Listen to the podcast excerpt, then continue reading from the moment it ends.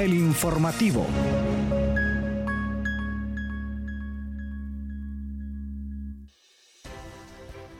Muy buenos días, gracias por sintonizarnos en una nueva edición de El Informativo por Radio Comunica. Les saluda Yuri Vargas en compañía de Kaylin Espinosa y en controles Hugo Duarte. ¿Cómo está Kaylin? Buenos días Yuri, muy bien, gracias. Buenos días también a Hugo y gracias también a la audiencia por estar en sintonía. Hoy es eh, mar, miércoles. Miércoles. miércoles 2 de agosto. Miércoles 2 de agosto, sí, ya estamos en el octavo mes del año. Estamos todavía con muchísima energía y hoy pues tenemos un programa lleno de información y esperamos que nuestra audiencia esté con nosotros para que se entere de todo el acontecer universitario a nivel nacional e internacional. Así que de inmediato vamos a pasar con los titulares.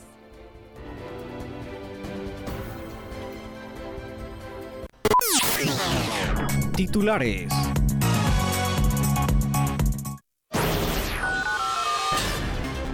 UNA y ONU Mujeres unifican esfuerzos para la cobertura responsable de violencia basada en género. Carrera de Biología de la UNA instalará innovador sistema acuapónico. UNA y Programa de las Naciones Unidas para el Desarrollo buscan impulsar participación ciudadana. Universidad Nacional Autónoma de Honduras y la Organización de Desarrollo Étnico Comunitario lanzan concurso nacional para la elaboración del logotipo y manual de marca de canal comunitario. Secretaría Nacional de Niñez, Adolescencia y Familia realiza foro en la Universidad Autónoma de Chiriquí. Firma encuestadora considera a la Universidad Autónoma de Santo Domingo como la mejor academia de estudios superiores en la República Dominicana.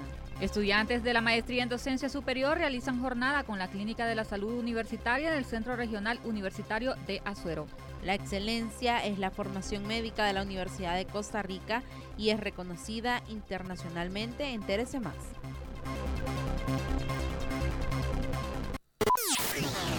Noticias Puma.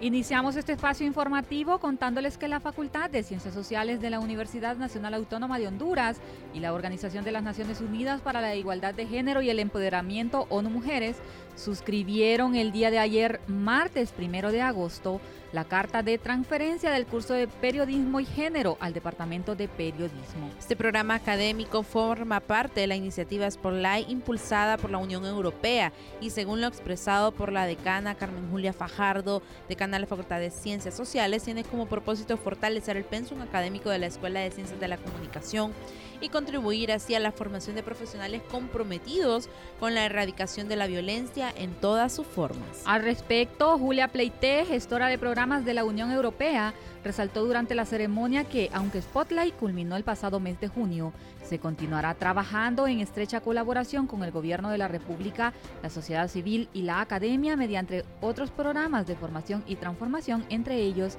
este que será dirigido a estudiantes, docentes y egresados de la Escuela de Periodismo de la Alma Mater hondureña. Así es. Continuamos ahora con más información y le contamos que estudiantes de la carrera de biología, eso con el apoyo de Lorraine Hodgson, egresada de esta misma carrera, trabajan en la planificación de un sistema acuapónico, es decir, de cultivo de peces y plantas alimenticias a través de la recirculación del agua. Hodge quien trabaja en una compañía de España que se especializa en sistemas acuapónicos, explicó que este sistema que se instalará en la UNA es un método alternativo a las técnicas de agricultura y acuacultura convencional más sostenible y de mejor calidad para el consumo humano. Además explicó que este consiste en el cultivo de plantas y peces combinando la acuacultura tradicional, que es la cría de animales acuáticos como peces para consumo, con la hidroponía, que se refiere al cultivo de plantas en el agua. Asimismo, añadió que estas dos disciplinas se unen formando una única, en donde las plantas se benefician de los peces y los peces se benefician de las plantas, así como el agua no se desecha, que es lo más importante en la acuaponía. No sé si usted, Kaylin, ha tenido la oportunidad de ver en su muro de Facebook cuando aparecen unos videos de algunas personas que le hacen algunos cortes especiales a tubos PVC Luego los instalan sobre una base que contiene agua y a partir de ahí en cada uno de esos cortes instalan una especie de macetas pequeñitas y cultivan repollos, cultivan lechugas, pepinos y un montón de hortalizas y vegetales de uso en el hogar. Ah, qué bien. Sí, se había visto esa, esa imagen, pero no la había relacionado, pero enhorabuena que se están promoviendo estas iniciativas eh, precisamente de la máxima casa de estudios, esto que se ve sumamente interesante.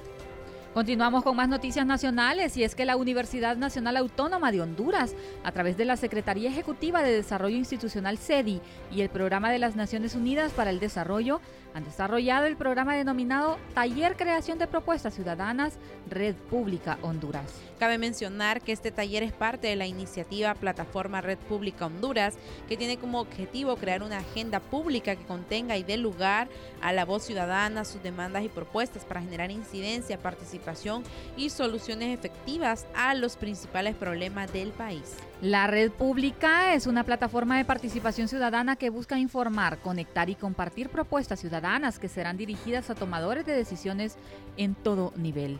Los impulsores del proyecto además son conscientes de la importancia de la participación ciudadana como una práctica social vital que permite a la ciudadanía incidir en la política y en decisiones colectivas. Es importante señalar que para que una propuesta sea considerada en la agenda ciudadana debe cumplir con los criterios de viabilidad, relevancia y factibilidad, además de contribuir a mejorar la calidad de vida de los hondureños. Enhorabuena, ya que si bien es cierto vivimos en un país republicano que cuenta con tres poderes del Estado y cada uno de ellos a su vez pues crean o tienen a su cargo diferentes instituciones, al final de cuentas es la población hondureña en general la que elige a estos funcionarios y la que necesita que las políticas públicas que se impulsen y se ejecuten sean a su favor, al favor de la mayoría, no de quienes están en esos cargos públicos.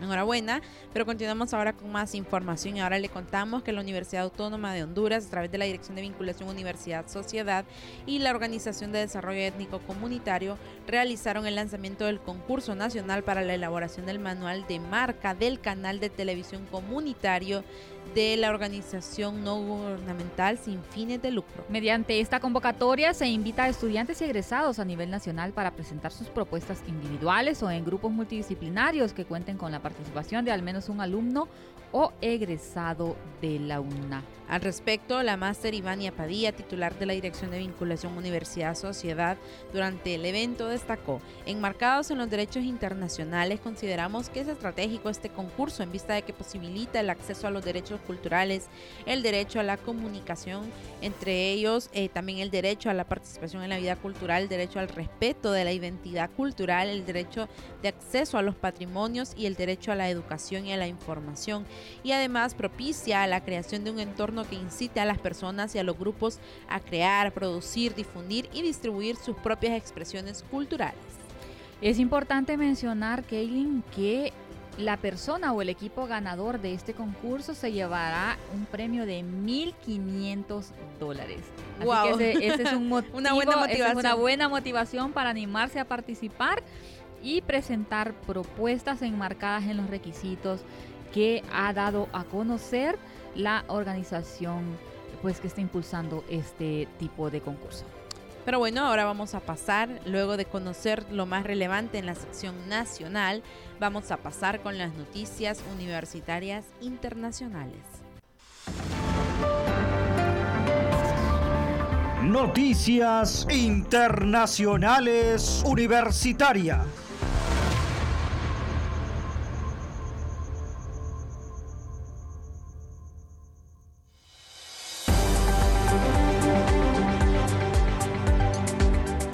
Secretaría Nacional de Niñez, Adolescencia y Familia de Panamá realizó la tercera edición del foro Rol del Profesional ante la sospecha de abuso sexual infantil. Esto se realizó en el auditorio Elsa Estela Real. Este evento contó con la presencia de la vicerrectora académica, la doctora Olda Cano, en representación de la rectora, la magíster Etelvina de Bonagas, y en el mismo participaron funcionarios administrativos de esta institución. De igual manera, se dio la oportunidad de que participaran miembros de las diferentes instituciones del Estado que estuvieron presentes en este importante encuentro. Este tema sobre la niñez, adolescencia y la familia está dando de qué hablar en los últimos días, pues en todos los países y se ha dado casos en que se ha atentado contra la seguridad de niños y niñas por parte de familias y personas cercanas a ellos. Inclusive han habido casos, Kaylin, de que niños que han estado bajo la tutela del Estado, Que que, han sido las- los ha separados. de- han si- sí, han sido separados de sus familiares para evitar eh, una tragedia, porque son, son menores de edad que han estado en riesgo. eh, pues han sido separados de ellos y puestos bajo la tutela del Estado a través de las instituciones que corresponden. Eh, en el caso de Honduras, la Dirección Nacional de la Niñez, Adolescencia y Familia, DINAF, recientemente se conoció un caso de una niña de 12 meses que murió en un hospital de la costa norte luego de que eh, presuntamente hubiese sido abusada eh, sexualmente. Y esto, o sea, es, terrible y preocupa porque estaba, pues, en garantía. Se supone que esta institución la sacó de su hogar porque en su hogar corría peligro, pero vimos en qué concluyó. Así que es un tema que está dando de qué hablar y que pues de- desde la academia también se deben de promover estos espacios para visibilizar más esta temática. Son, son temas súper sensibles que requieren nuestra atención. Pero continuamos con más noticias internacionales, ahora desde República Dominicana, donde la Universidad Autónoma de Santo Domingo, eh, considerada la mejor academia de educación superior del país, de conformidad con los resultados de un estudio de la firma encuestadora República Dominicana Elige del grupo RCC Media, que la sitúa en el 57.3% en comparación con otras instituciones dominicanas que ofrecen similares servicios. Los resultados de la investigación fueron presentados por el programa radial El Sol de la Mañana por la emisora Sol 106.5 FM del citado grupo. Esta encuesta dio como resultado el primer lugar de preferencia entre los dominicanos. La encuestadora también midió algunos aspectos de la cotidianidad de los dominicanos en el aspecto económico, político y social. La Universidad Autónoma de Santo Domingo es la academia preferida por todas las clases sociales del país debido no solo a su bajo costo de inscripción y facilidades de estudios, sino además por los docentes bien capacitados en todas las áreas del saber que imparten clases, lo que permite una mayor y mejor formación a los estudiantes que a su vez los conllevan a abrirles el camino para obtener una mejor y más fácil movilidad económica, es decir, pasar de una clase social a otra superior. Enhorabuena, pues que nuestras universidades hermanas se están posicionando en la región. Les saludamos desde la máxima casa de estudios de Honduras, la Universidad Nacional Autónoma de Honduras, que ahora que hablamos de, de cómo se posiciona, pues yo creo que aquí también estamos bien posicionados. Les saludamos de la mejor universidad de Honduras. Pero bueno, continuamos con más información de Panamá y es que una jornada de tamizaje visual, toma de presión arterial y glicemia capilar fue organizado por los estudiantes de la maestría en docencia superior con la Clínica de la Salud Universitaria del Centro Regional Universitario de Azuero, esto para los servidores públicos administrativos. Al respecto, la docente de la asignatura Docencia Universitaria Aplicada, la profesora Dielsa Bultron, indicó que esta actividad se desarrolló como un proyecto de extensión de la asignatura 709. Bultron agregó que con este evento los estudiantes ponen en práctica sus conocimientos y cumplen uno de los objetivos de la asignatura en relación a la coordinación y organización, en esta oportunidad con los colaboradores del CRUA y más adelante con los estudiantes a nivel superior. Por su parte, la coordinadora de investigación y posgrado del Centro Regional Universitario de Azuero, la profesora Mirna de Flores, acompañó a los estudiantes y fue la primera en recibir atención. Continuamos con más información y ahora desde Costa Rica. Y es que es oficial a partir de eh, 2023 la Escuela de Medicina de la Universidad de Costa Rica se luce al obtener su primera acreditación internacional y de esta manera integrar la prestigiosa lista de las casas de formación de excelencia médica del continente americano. Así lo hizo saber el Consejo Mexicano para la Acreditación de la Educación Médica.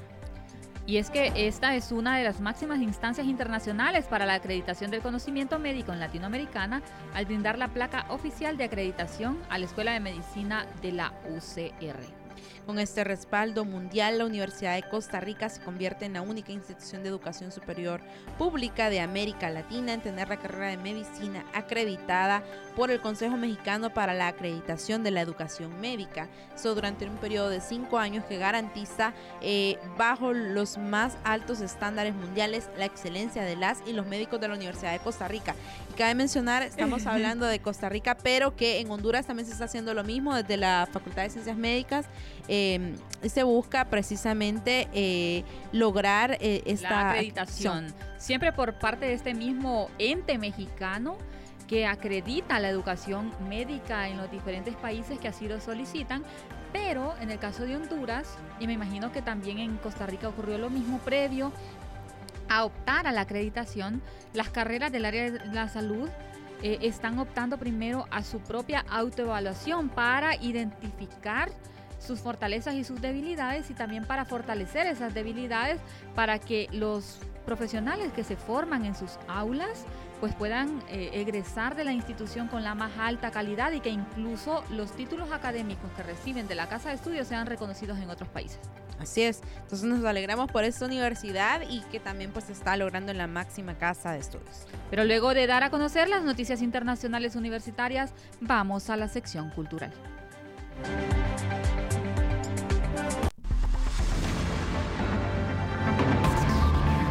Cultura universitaria.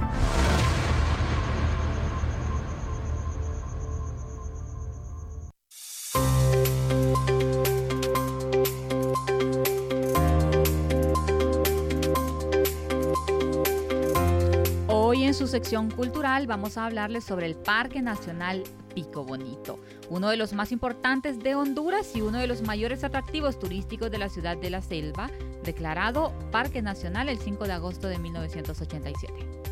Ubicado en La Ceiba, tiene una extensión territorial de más de 107 mil hectáreas de bosque tropical, en su mayor parte aún virgen, y en su punto más alto mide 2.435 metros sobre el nivel del mar. Se ubica a 19 kilómetros de la Ceiba, en la cordillera Nombre de Dios. Debido a su gran altura, el Parque Nacional Pico Bonito posee varios tipos de bosques y cada uno de ellos alberga una gran variedad de especies animales y vegetales, muchos de ellos en peligro de extinción, entre los cuales podemos mencionar el jaguar, el puma, tigrillo, tapir, venado cola blanca, oso hormiguero, mono cara blanca y aullador, serpientes barba amarilla, corales, patos, quetzales, jilgueros y muchos otros más.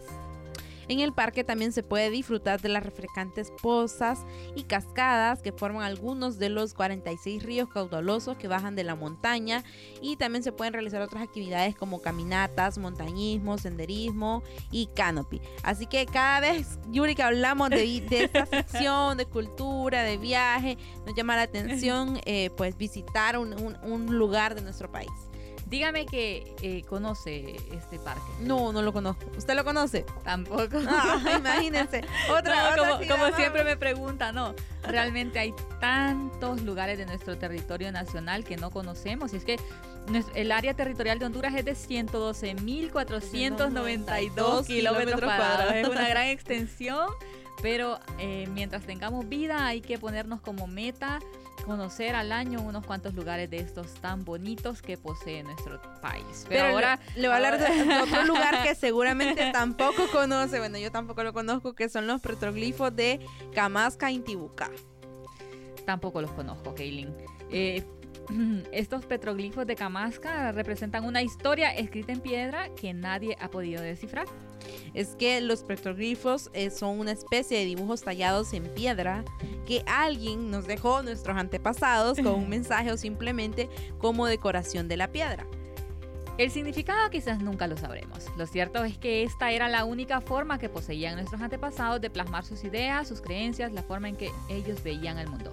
No obstante, los pocos investigadores que han estudiado los petroglifos han llegado a la conclusión de que fueron tallados en las piedras por personas mucho más antiguas, incluso que el pueblo lenca. O sea que nos lo dejaron muchos antepasados, antepasados atrás. estos petroglifos. Habrá que ver si están en una cueva o si están en un lugar visible, ya que como hemos tenido la oportunidad de estudiar en algún momento de nuestra vida académica, comenzando desde la escuela, antes nuestros antepasados eh, pues eran nómadas, luego descubrieron que podían protegerse en las cuevas y después pues ya se asentaron en lugares específicos cuando descubrieron por ejemplo la agricultura o el fuego y ahí trataban de dejar su marca personal. Seguramente esto, es lo que, lo que dice, pero, pero bueno, eh, luego de conocer esta sección de cultura, vamos a hablar también de algo importante que es la sección de salud. Enfermedades y tratamientos médicos en salud Radio Comunica.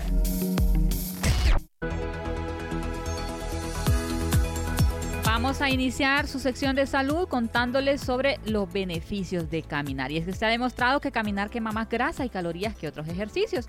Además, ayuda a que el sistema cardiovascular se active y fortifique y ayuda a eliminar el colesterol perjudicial para el organismo. Caminar aumenta la resistencia a los esfuerzos, también la salud psicológica se ve beneficiada, como la depresión, el estrés, el insomnio y muchos otros problemas emocionales y mentales que pueden solucionarse con este maravilloso ejercicio natural, caminar. Realizar unos buenos estiramientos y salir a caminar diariamente como ejercicio es mucho más barato y efectivo que cualquier, cualquier gimnasio a la hora de adelgazar y ponernos en forma. Además nos da energía nos cansa, así que si lo hacemos por la tarde antes de dormir, sobre todo las personas a las que se les dificulta conciliar el sueño, ahí tienen una clave. Sí, definitivamente caminar es algo súper fácil y, que todos podemos realizar y, que nos, nos relaja precisamente, nos permite eh, mantenernos tranquilos. Pero vamos a hablar también de los beneficios del tomate en la salud y es que el tomate protege la vista. La vitamina A mejora nuestra visión, ayuda a proteger nuestros ojos de enfermedades degenerativas o ceguera nocturna. También mejora la circulación sanguínea porque contiene hierro, un mineral muy saludable para el buen estado de la sangre, así como vitamina K que ayuda a controlar la coagulación. De esta manera, el tomate ayuda a prevenir enfermedades cardiovasculares. Además, cuida la piel al poseer grandes propiedades antioxidantes, es un remedio natural contra el envejecimiento y un gran aliado para el cuidado de nuestra piel, el pelo y los dientes. De igual manera, evita el estreñimiento, ya que contiene alto cantidad de fibra que cuida el tránsito intestinal y evita la aparición de enfermedades que tengan que ver con los órganos gastrointestinales. Además es diurético y es que el tomate contiene potasio y bajos niveles de sodio, lo que favorece evitar la retención de líquidos y la eliminación de toxinas. A ello se le suma el hecho de que es un gran antioxidante natural, ya que es rico en licopeno, un antioxidante más potente que la vitamina E. Además, el tomate contiene otros carotenos, lo que lo convierte en un poderoso antioxidante que cuida nuestro organismo. Así que tiene múltiples beneficios, se puede comer eh, pues en todas las ensaladas, podemos incluir tomate o un huevito con tomate también, o sea, hay diferentes usos y es súper rico el tomate. El tomate sí me gusta, Yuri, no me gusta el, el pepino. Ah, pero sí me gusta el pepinillo, pero, no, pero el pepino no me gusta. Pero el tomate sí.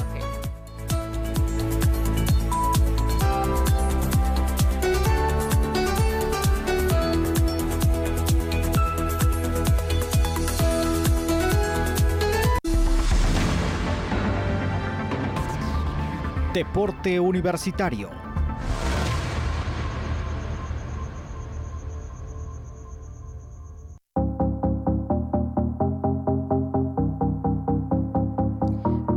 acogedora bienvenida y expresándole la mayor confianza posible, así fue recibido el entrenador Reinaldo Rueda, el cual tomó nuevamente el mando de la selección nacional de Honduras. Depositando la fe y la seguridad de todo el pueblo catracho, se espera que el profe Rueda brinde mejores resultados con la selección mayor y como objetivo principal la clasificación al próximo mundial. Y vamos a esperar a cruzar dedos, a bajar los santitos, Yuri, para tener resultados eh, positivos con nuestra selección nacional.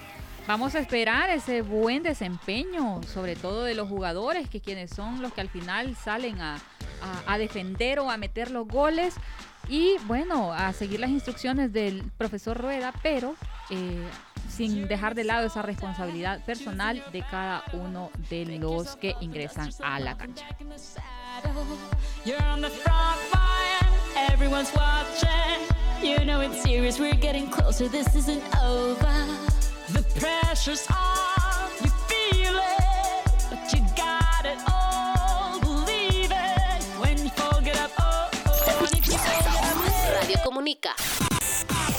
Información y entretenimiento. Hemos llegado al final de esta edición del informativo, pero les invitamos a sintonizarnos nuevamente mañana jueves, siempre a partir de las 9 de la mañana por Radio Comunica o en los diferentes servicios de streaming. Se despide de ustedes Yuri Vargas. Se despide de ustedes Kaylin Espinosa. Gracias por habernos acompañado. Les esperamos mañana en la próxima edición. Por ahora, buenos días. Esto fue el informativo.